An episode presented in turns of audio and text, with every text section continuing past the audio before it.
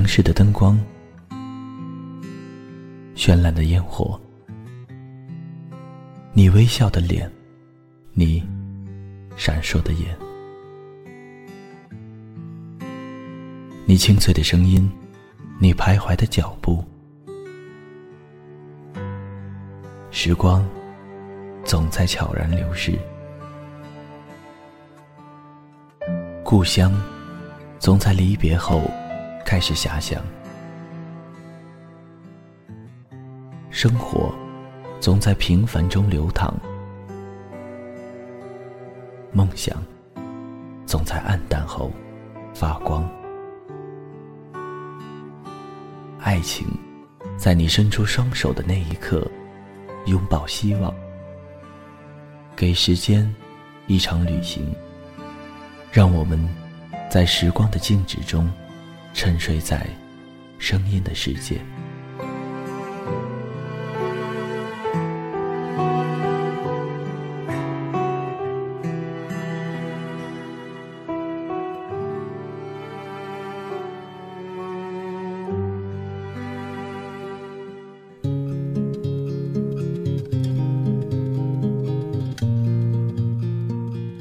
春天，一只乌鸦结婚了，黑夜是他的故乡。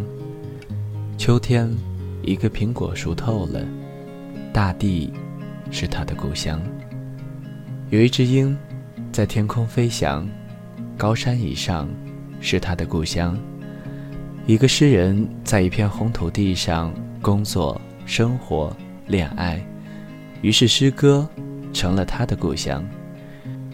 当你远走他乡，独自流浪的时候，故乡是一个温暖的字眼，在寒冷的夜晚慰藉你孤独的心，在浓烈的夏天拂去你心头的炙热。嗨，大家好，这里是励志 FM 二一三九五，给时间一场旅行，我是千藤顺。本期节目要给大家带来的文章是：这里的夏天。不够热烈。人和动物的最大区别在于人的自我觉知。人对时间的觉悟，导致了人对生与死的思考。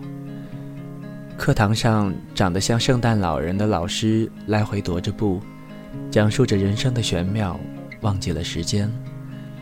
底下的学生们已经纷纷开始整理书包，作势要走。左边的金发女孩脖子上套着黑红黄三色的花环，转过头来对着后排的男生指指手表，一脸焦急。那个男生于是举起手来，黑红黄三色的护腕高举在教室里。老师对着那显眼的手腕点了点头。男孩有些迟疑地问：“老师，能不能早点下课？中场都要结束了。”停顿了一秒后，老师笑了笑说：“好吧，看来今晚不适合探讨生和死这样的问题，大家好好看球吧。”一分钟后，刚才坐满几百人的教室已经空落落了。顾晴晴还在自己的位置上不慌不忙地记下刚才听课时的想法。写完最后一句，合上笔记本，舒了一口气。环顾已经空落落的教室，站起身来。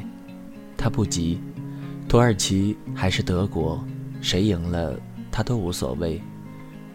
这一天的马路特别空荡荡，人们都在哪里聚着看球吧？他看了看车站上的车次表，下一班车还有二十分钟才到。顾晴晴抬起头，闭着眼睛吹了一会儿风，决定走路。天还蓝着，绿绿的树顶上团簇着一圈圈白色的花，远远看分辨不出是白云还是白花。空气中有着隐隐约约的香气，路边的玫瑰开得正红。顾晴晴一个人走在老城的石子路上，四周安静的出奇，仿佛走在梦里。经过街拐角的酒吧，一阵热气从门口袭来。顾晴晴瞄了一眼酒吧，只看见大屏幕上晃着跑动的人影，人们坐在桌上椅上，手里拿着一瓶啤酒，脸上隐隐映着屏幕的绿色。他们在他们的世界里。顾晴晴也是去过酒吧的，那时刚来德国，对什么都好奇，该玩的也都玩过，金属音乐、后摇滚派对、哥特节，没有什么能让他一直喜欢下去。这里的夏天不够热烈，和所有的事物一样，没法在他的记忆里画下印记。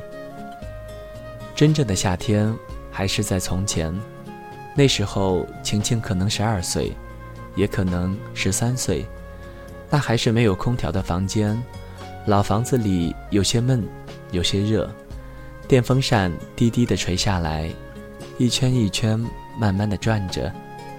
爸爸总是在电风扇下光着膀子沉沉的睡，打着呼噜，一声长，一声短。午睡之后，总是有西瓜可以吃。那是隔夜就浸在井水里的瓜，用刀子轻轻一碰，就豁开齐齐的一道口子，露出红色的瓤，黑得发亮的瓜子。从睡下到吃瓜的时光，如果睡得着就很短，如果睡不着就很漫长。睡不着的时候，晴晴就看着头顶的电风扇一圈一圈的转。有时候，她蹑手蹑脚地起身，走到门口，把电风扇的开关从七旋到一，电风扇就飞快地转了起来。房间里顿时像台风来临，连席子的边都被吹得微微颤动起来。爸爸翻了个身，往身上拉了拉毯子，继续睡去。晴晴把电风扇从一旋到二。再旋到三，一边旋转着，一边观察电风扇的速度，直到无聊了，又继续躺下，听窗外的蝉叫。夏天的每一天，好像都是这样度过的。顾晴晴身边有自行车飞快地骑过，那个人身上披着德国的国旗，在路上大声地唱着国歌，满是自豪。沿街的一排阳台上是开得正艳的红花，是盛放的向日葵，还有好几家的阳台上挂着德国国旗。他的德国朋友曾经跟他说过，为国自豪从前在德国简直是禁忌，直到体育比赛的时候，大家才能把国旗插在车上，没有任何可疑的政治目的。为什么？什么都会有政治的含义呢？顾晴晴有时候不能理解这世界的思路。偶尔一次被朋友拉去听一个政治学讲座，台上打着领带的金发教授，娴熟地用着学科词汇分析着政治。提到中国，他说：“农村的喇叭播音在田野里有着不间断的节目，那是意识形态工具。”顾晴晴当时听得一愣，说的是家里那只小喇叭吗？那总是夏天，那个时候晴晴可能十三岁，也可能十四岁。伯伯从地里回来，总是先会去厨房洗个手、洗个脸，揭开桌上拢在饭菜上的蓝色蚊帐做的罩子，挥挥手，徒劳地赶去盘旋过来的苍蝇，坐下吃饭。吃剩的西瓜皮削去了绿色硬皮，浸在了整缸的酱油里，浸足一周之后捞出来，是最香脆爽口的沙饭小菜。伯伯总是可以吃一小碟酱西瓜皮，同时吃下一大碗饭。厨房的窗户上是个收音机模样的扩音喇叭，喇叭下面垂着一根细细的绿色的线。吃饭前，他总是不忘记伸手拉一下那根绿色的线，那喇叭就开始播放节目。喇叭里有时是音乐，有时候是说故事。晴晴有一次去田里送饭，走在田埂上，田野里的喇叭里正在说孔雀公主的故事，她听得津津有味，放慢了脚步。只等听到孔雀公主和心爱的小伙子幸福的在一起，才发现手里的饭菜已经凉了下来。匆匆奔去田野，看见伯伯和叔叔都蹲在田埂上，抽着烟，笑眯眯地等着他。那广播一直在空气里撒着声音，和空气一样无时不在，稀薄透明。大人打谷子的时候，晴晴和他的朋友们在庭院里跳橡皮筋的时候，用晾衣杆戳树上的鸟窝的时候，去摘邻家树上的白果的时候，到了晚上，大人们歇了工，在谷场摆了桌子，搓起麻将来，晴晴就一边看着，万一哪个阿姨临时要方便，要走两亩地。才能到那草棚搭起来的瓦岗茅房，来回颇费时间。三缺一的时候，晴晴就会顶上。她喜欢碰，喜欢杠，喜欢看自己面前摊开的牌越来越多。有时候甚至为了多吃几个牌，故意不胡牌。看麻将看得无聊了，晴晴就和朋友们一起在河边玩。撒上吃剩的西瓜籽，期待着来年可以长出一些大西瓜。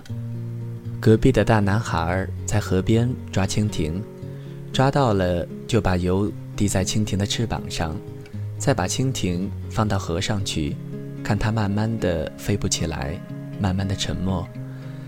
晴晴喜欢玩的是河里的小鱼苗，用碗伸到河里，随意一舀就是黑压压的一锅。像一碗细线，他数啊数啊，数到头晕，再把鱼苗放回河里。天色渐渐暗下去，大人们拉了好长的电线，在麻将桌上支起了一盏电灯。飞蛾纷纷地扑了过来，影子映在谷堆上，持久巨大的，像风一样在谷堆上跳舞。这样的夜晚，在晴晴去城市读书之后，再也没有过。经过的那家汉堡店里传出一阵骚动，德国队进球了。有人冲出门口，仰天狂喜一般大叫了一番。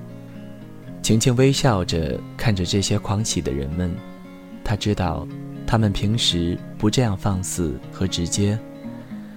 他也爱上过蓝眼睛，从吸引到接近。到亲密，可即使在最亲密的关系里，他们都始终有着自己的方式和原则。汉堡店隔壁的咖啡店里，从第一次喝咖啡到最后一次，他和蓝眼睛始终分开付账，和这里所有的事物一样，没有什么特别的刻骨铭心，只是一时一地的温柔善良打动了自己，接近一下。亲切如长毛绒玩具，壮壮也是愉快的。聚或者散，不增添爱，也不减少孤独。晴晴从前不知道，爱原来可以不伤及灵魂。最早关于爱的启蒙教育是琼瑶剧，那时候晴晴可能十四岁，也可能十五岁。暑假里，晴晴是被允许看电视的。她和奶奶一起睡，两个人一起看小小的黑白电视机，里面的人们为了爱情歇斯底里。奶奶房间的隔壁就是家里的仓库，仓库里堆着隔年的米，每次经过总有陈米湿湿潮潮的味道袭来。晴晴常去仓库，在米袋里抓米虫玩，米袋里插着甲鱼壳。奶奶说那样可以防潮防虫，可晴晴总能在米袋里发现不少细细白白的米虫，这让她很高兴。有一次晚上去仓库玩，晴晴听见米袋中间有悉悉索索的声音，打开灯上前一看，是满脸又喜悦又害羞的表姐，旁边是有点眼熟，在谷场打麻将的时候见过的叔叔。他们回头看了晴晴一眼，又把自己埋在了米袋之间。晴晴把灯关了，走回奶奶的房间，黑白电视机上是个正在情绪激动的女人，奶奶看得很投入。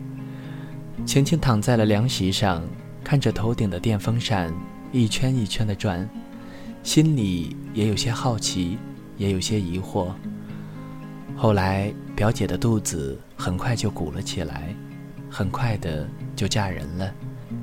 晴晴在看到表姐的时候，表姐腰圆圆的，脸鼓鼓的。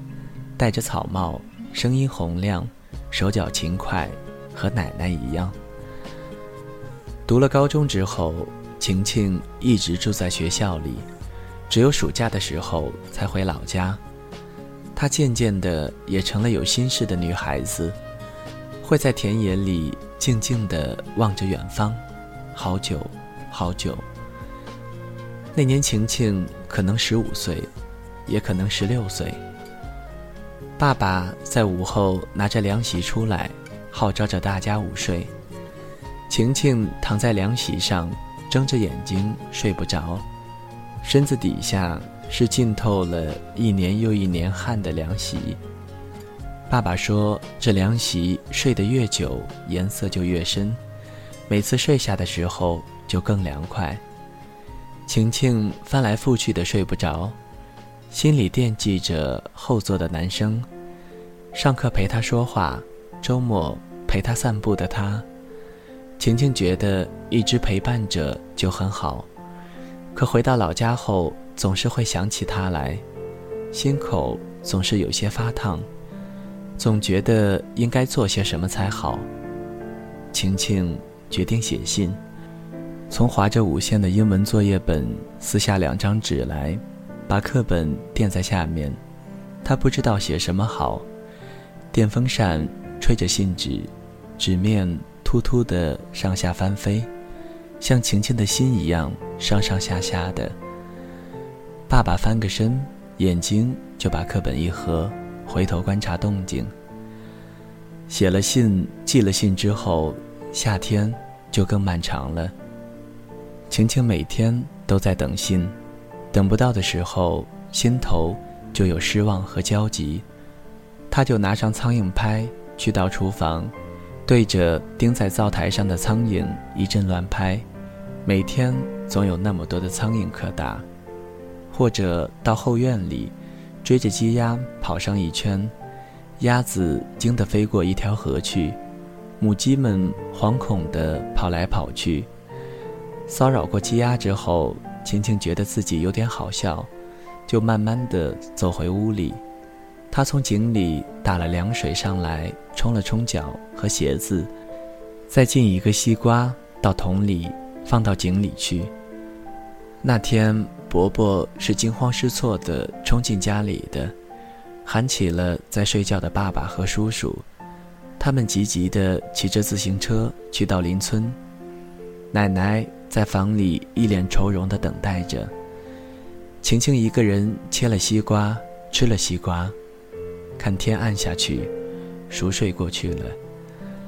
深夜里醒来，听见伯伯的房间里一阵阵的哀嚎。表姐生第二个孩子的时候难产死了，她一定要再生个儿子，可留下的都是女儿。接下来的日子家里很忙。没有人午睡，奶奶一个人在房间里默默地折着锡箔，背后的黑白电视机上还播着歇斯底里的爱情故事。奶奶呆呆地看着手里锡箔折成的金元宝，默默地流下眼泪。晴晴坐在小板凳上，帮奶奶折了许多锡箔金元宝。经过隔壁放米的房间。晴晴总是想起表姐那又害羞又惊喜的神情。隔年的米味道重了很多，做道场的时候很热闹，三天三夜的丧事，很多亲戚哭哭啼啼，很多邻居就来吃了三天的饭。晴晴觉得那些热闹和自己无关，她跑去河边，那里有她和表姐一起种过的西瓜子，那里。始终没有长出什么来。马路上的车开过来的时候都在鸣笛。土耳其追平德国之后，德国队又射进了一球，赢了。满脸喜悦的人们扯着国旗在街上跳舞，车子放肆地鸣着笛，有人摔酒瓶，有人唱国歌，人们开始狂欢。又是那么多不属于他的热闹。顾晴加快了脚步，走到家门口，打开信箱，拿出两封信，都是账单。打开门，放下书包，走到厨房，开始烧水。马路上的喇叭声连接不断，开水壶隆隆的响着。晴晴从冰箱里拿出两片西瓜来，坐到阳台上，看着天际，吃一口西瓜，看一会儿云。夏天到了，故乡更远了。